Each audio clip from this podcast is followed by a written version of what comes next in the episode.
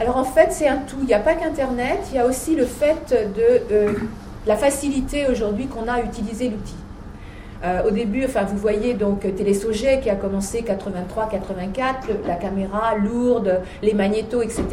Le fait de passer au numérique, c'est des facilités de montage, c'est des caméras plus légères, c'est des caméras moins chères, parce que ça c'est important aussi.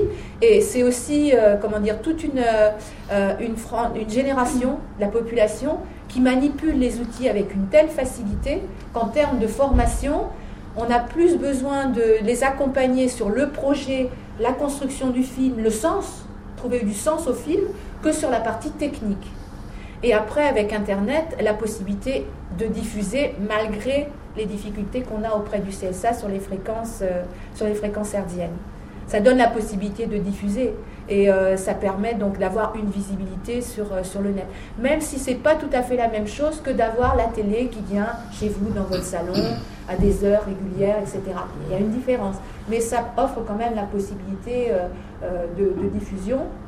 Et puis aujourd'hui, tout ce qui est communication, c'est la même loi. Internet, la télé, c'est la même loi, c'est la loi sur les communications électroniques et, ça rentre tout dans le même, dans le même paquet au niveau, au niveau juridique, au niveau législatif.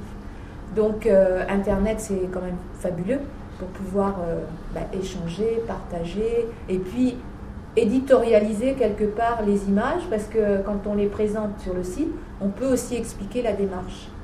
Parce que montrer le film en tant que tel, ça ne dit pas tout ce qui s'est passé derrière toutes les aventures humaines, toute la formation, toute la démarche qui, qui, a eu lieu avant que le film se fasse.